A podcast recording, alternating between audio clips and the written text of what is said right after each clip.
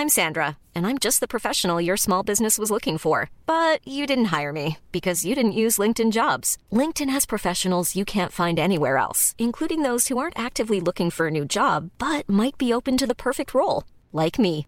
In a given month, over 70% of LinkedIn users don't visit other leading job sites. So if you're not looking on LinkedIn, you'll miss out on great candidates like Sandra. Start hiring professionals like a professional. Post your free job on linkedin.com/people today. Ryan Reynolds here from Mint Mobile. With the price of just about everything going up during inflation, we thought we'd bring our prices down. So to help us, we brought in a reverse auctioneer, which is apparently a thing. Mint Mobile unlimited premium wireless. Ready to get 30, 30, bit to get 30, bit to get 20, 20, 20, bit to get 20, 20, bit to get 15, 15, 15, 15 just 15 bucks a month. So, Give it a try at mintmobile.com slash switch. $45 upfront for three months plus taxes and fees. Promo rate for new customers for limited time. Unlimited more than 40 gigabytes per month. Slows. Full terms at mintmobile.com. Bonjour, c'est Jules Lavie pour Code Source, le podcast d'actualité du Parisien.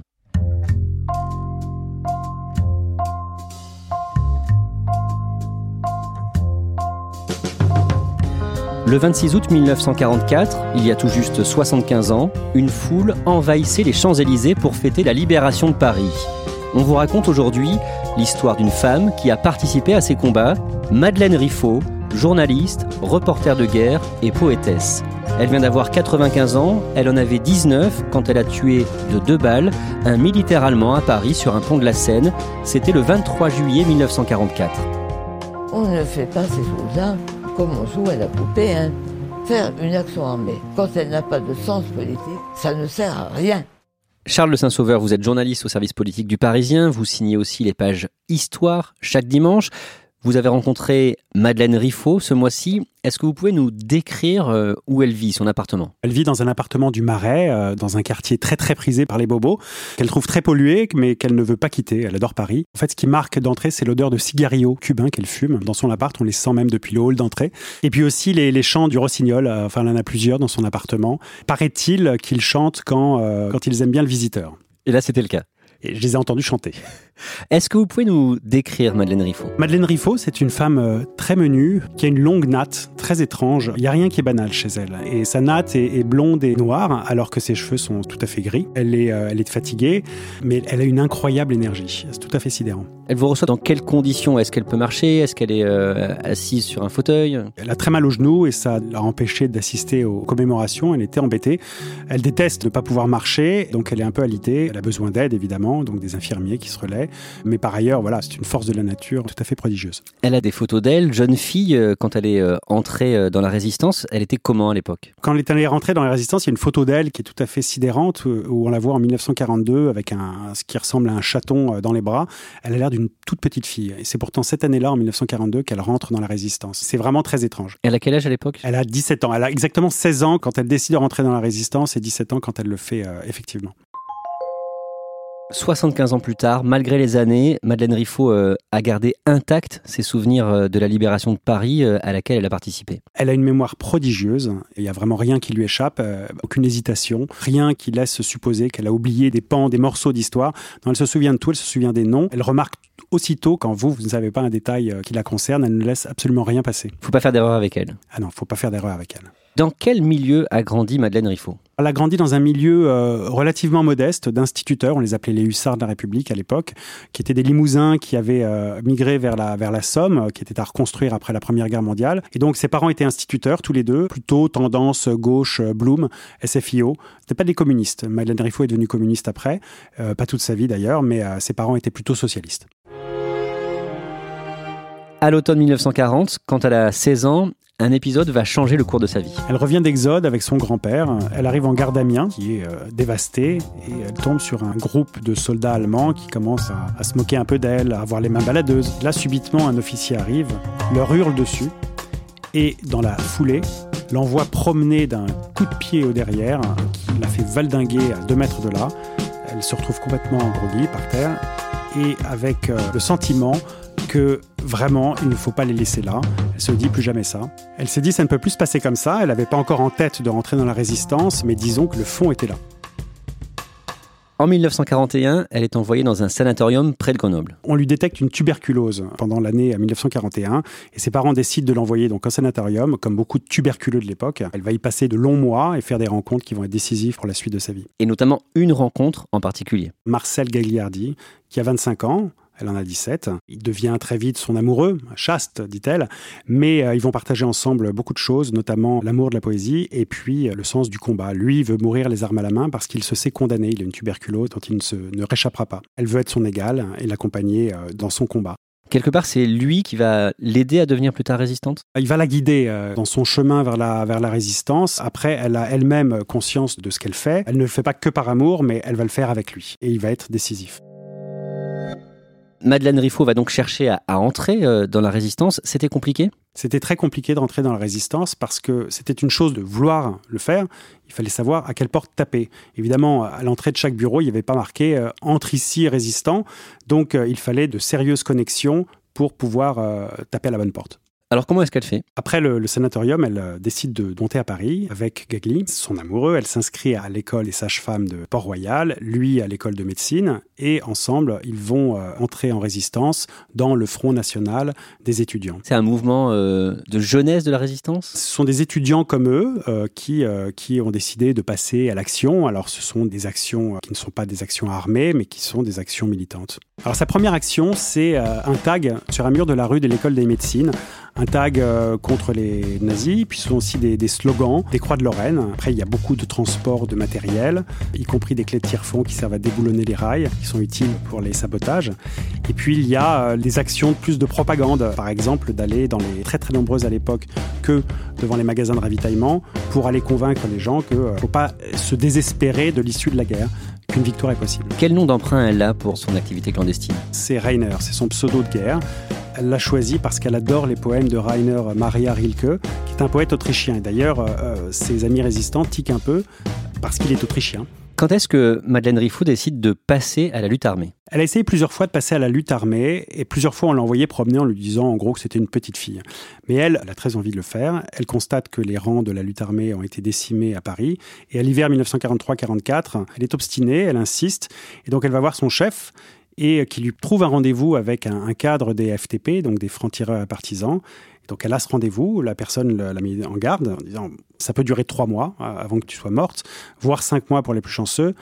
Et elle répond je m'en fous. Et du coup, ça marche? Elle est recrutée par les FTP Elle est recrutée par les FTP, euh, qui est un groupe communiste. Elle ne l'est pas encore. Elle décide de s'inscrire au Parti communiste pour en faire réellement partie. Elle n'était pas obligée de le faire, mais elle décide quand même de le faire. Le mot d'ordre du Parti communiste, euh, à ce moment-là, c'était tous debout et chacun son boche. Que pense-t-elle de cette consigne? Elle n'aime pas beaucoup cette consigne parce qu'elle la considère comme euh, pas concrète. C'est tout elle d'ailleurs.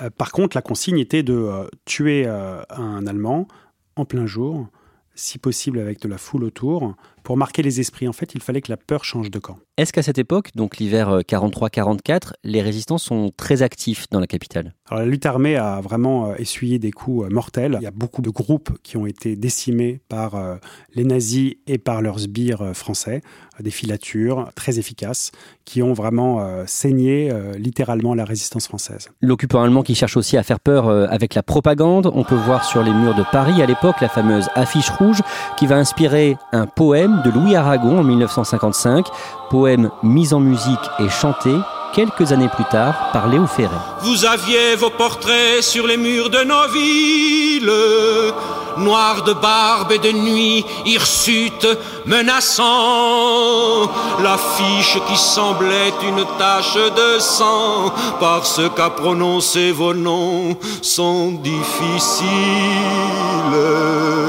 Ils cherchaient un effet de peur sur les passants. L'affiche rouge, c'est une, affiche de propagande nazie. On y voit 23 euh, résistants des FTP et MOI, la main-d'œuvre immigrée, donc principalement des Arméniens, le poète Manoukian qui dirige le groupe et euh, beaucoup de Juifs qui vont être donc fusillés le 21 février 1944. On leur doit notamment euh, l'assassinat du général SS Julius Ritter. C'est en voyant cette affiche dans le métro que Madeleine Riffaut va vraiment se décider à rentrer dans la lutte armée. ils sont morts, eux J'ai dit, bon sang, on n'aurait pas fait autant, nous. La résistance armée est décapitée à Paris. Et ça fait un bout de temps que je demande à passer dans la lutte armée. Eh ben, j'y passe ce soir. En juillet 1944, le 1er et le 14 juillet, Madeleine Riffaut participe à deux manifestations en plein Paris. Alors à l'époque, elle est euh, chef d'un groupe FTP d'une douzaine de personnes. Il, euh, le débarquement allié euh, s'est déroulé le 6 juin. Il faut préparer Paris au soulèvement et pour ça, elle organise des manifestations qui sont encadrées par les FTP avec armes à la main et le consentement des policiers qui laissent faire ces manifestations. Clairement, le vent est en train de tourner à Paris. À ce moment-là, à un moment, elle croit être arrêtée. Les Allemands arrivent, c'est la débandade. Elle fuit dans un immeuble, se réfugie chez une vieille dame qui lui ouvre gentiment la porte et qui la cache sous un édredon rouge. Les Allemands ouvrent, rentrent dans l'appartement et inspectent euh, toutes les pièces. Là, elle pense que son heure est arrivée, mais euh, miraculeusement, grâce à la vieille dame qui fait un numéro terrible aux Allemands, elle réussit à s'en tirer. Le 20 juillet, à Paris, elle perd l'un de ses camarades. C'est euh, Picpus, euh, un pseudo euh, pour un Corse farouche, comme elle dit, qui s'appelle Charles Martini. Il a 28 ans. C'est le meilleur élément de son groupe, du groupe FTP qu'elle dirige. Picpus n'a pas eu le cran de tuer un, soldat allemand quelques jours plus tôt.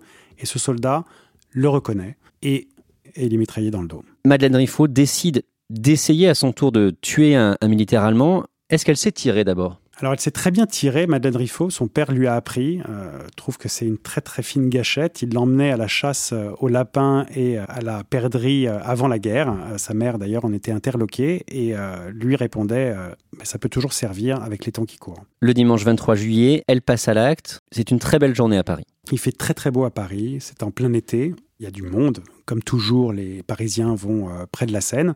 Elle a rendez-vous à Notre-Dame, un petit peu avant 15 heures, avec un dénommé Manuel, et elle lui dit Passe-moi ton arme, prête-moi ton vélo. Il n'a rien dit, il lui a juste passé euh, ce qu'elle demandait, et elle est partie. Elle longe les quais de Seine, et là, elle se met en chasse d'un officier allemand, isolé. Il fallait qu'il soit isolé, surtout pas une unité. Donc elle pédale, pédale sur les quais de Seine, le quai d'Orsay, et là, tout à coup, sur le pont de Solferino, près des Tuileries, elle aperçoit un officier isolé. Et là, elle décide de descendre de vélo. Elle a trouvé sa victime. Elle s'approche, elle demande à un petit garçon de se pousser. Elle sort euh, le pistolet 765 de type Ruby qu'elle a dans son sac, qu'elle appelle Oscar. L'Allemand a juste le temps de se retourner. Je voulais pas, moi, abattre un homme dans le dos. Je voulais qu'il me regarde, qu'il ait le temps de sortir son arme. Et qu'on fasse ça le voyage, même si ça durait une seconde. Il a fini par se retourner. Bon, ben là, donner de balles à la tombe et puis voilà. Qu'est-ce qu'elle dit aujourd'hui de cet acte? Elle dit que euh, ça ne l'avait pas mise en joie, que c'était une mission, qu'il y avait un objectif politique et euh, qu'elle a accompli sa mission. J'avais aucune haine, aucune. J'avais plutôt du chagrin. Et plus tard, elle écrira euh, un poème sur cet instant. Neuf balles dans mon chargeur pour venger tous mes frères. Ça fait mal de tuer, c'est la première fois. Sept balles dans mon chargeur, c'était si simple. L'homme qui tirait l'autre nuit, c'était moi. Elle remonte sur son vélo. Qu'est-ce qu'elle se dit à ce moment-là, juste après euh, avoir euh, tué ce militaire allemand? Alors elle est curieusement très tranquille. Euh, elle se dit qu'elle va sans doute s'en tirer. Elle croit même apercevoir un policier français qui lui indique que la voie est libre. Et donc elle file sur le quai d'Orsay. et là, évidemment, les choses vont se gâter. Elle entend une voiture derrière elle et ça, elle sait que c'est inquiétant. Elle sait que c'est inquiétant parce que c'est un moteur à essence qu'elle entend et elle appelle ça les voitures de la mort parce que seule la Gestapo, les Allemands, ou les policiers français en avaient. Et il y avait qui dans cette voiture? C'était un sous-intendant de la police de Versailles, qui était à la solde des nazis, qui la percute violemment, qui la traite de traître et qui l'embarque dans sa voiture, menotte au poignet. Elle est complètement groggy, blessée évidemment, et euh, il la conduit à la Gestapo rue des Saussets. Elle est torturée. Euh, elle s'est subit des sévices euh, physiques et des sévices mentaux, d'atroces tortures dont elle n'aime pas beaucoup parler. Euh, elle parle de jours irracontables, tellement ils ont été violents.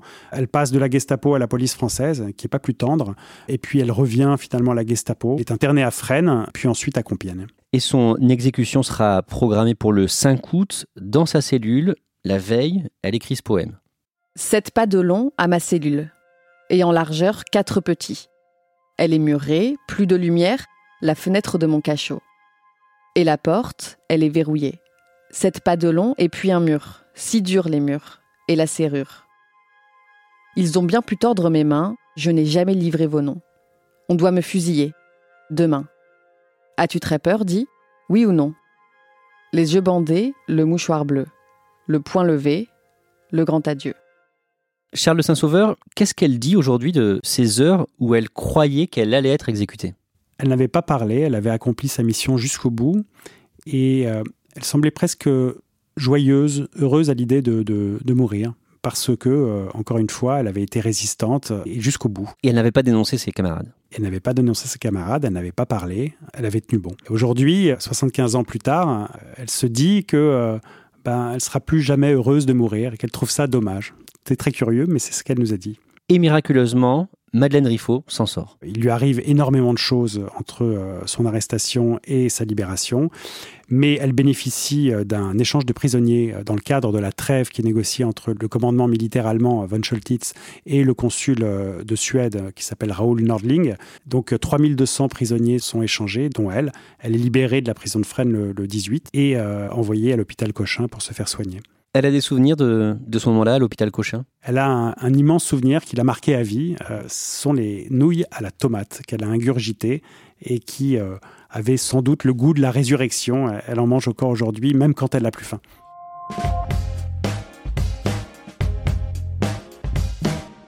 Le 23 août, avec des camarades, Madeleine Riffaut bloque un train rempli d'Allemands à la gare de Belleville. 80 Allemands seront arrêtés.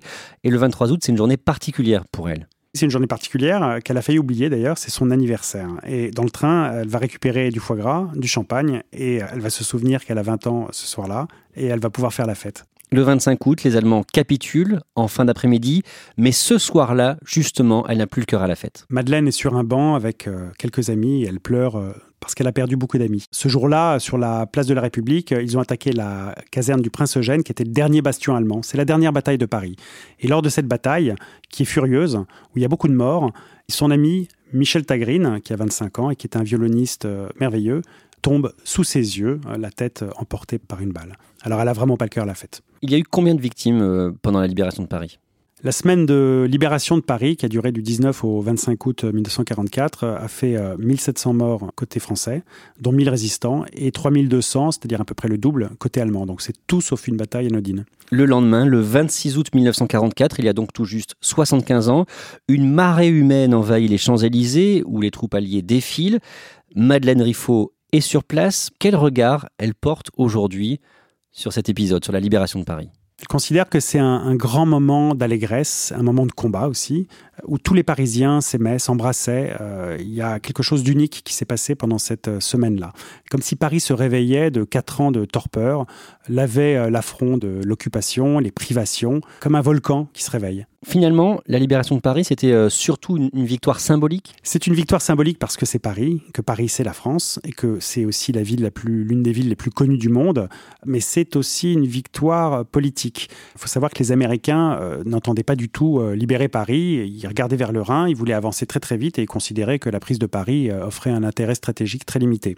Mais les Français ont insisté, notamment De Gaulle. Et pour De Gaulle, c'était très important que Paris soit libéré, libéré par les Français parce que ça lui permettait de légitimer son pouvoir, d'installer un pouvoir français et non pas un pouvoir allié, et puis aussi euh, de laver euh, quatre ans d'occupation euh, allemande, quatre ans de régime de Vichy, de capitulation, de honte quelque part.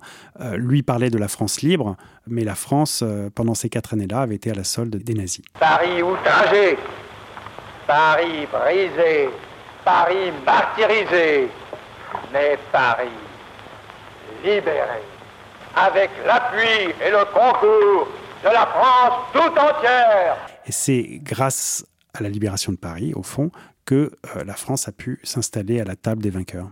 Après la guerre, Madeleine Riffaut va ensuite euh, devenir grand reporter. Elle va couvrir de nombreux conflits au Vietnam, euh, la guerre d'Algérie notamment pour le journal L'Humanité.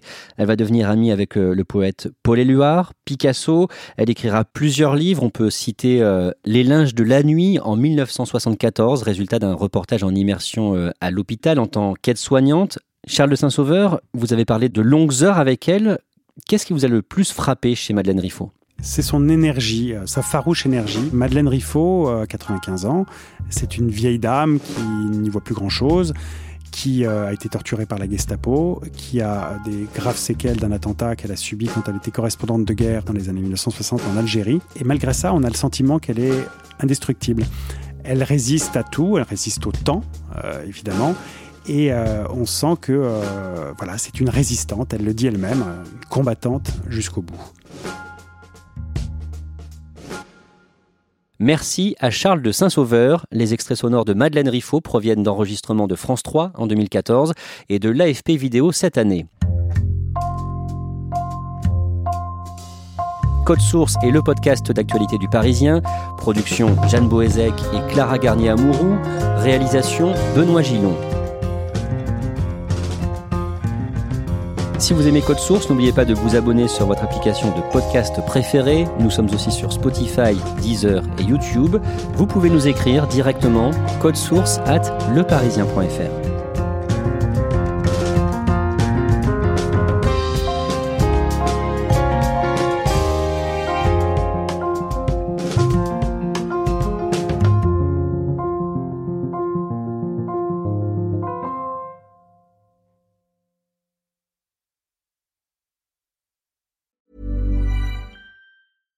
This is the story of the one. As head of maintenance at a concert hall, he knows the show must always go on. That's why he works behind the scenes, ensuring every light is working, the HVAC is humming, and his facility shines. With Granger's supplies and solutions for every challenge he faces, plus 24 7 customer support, his venue never misses a beat.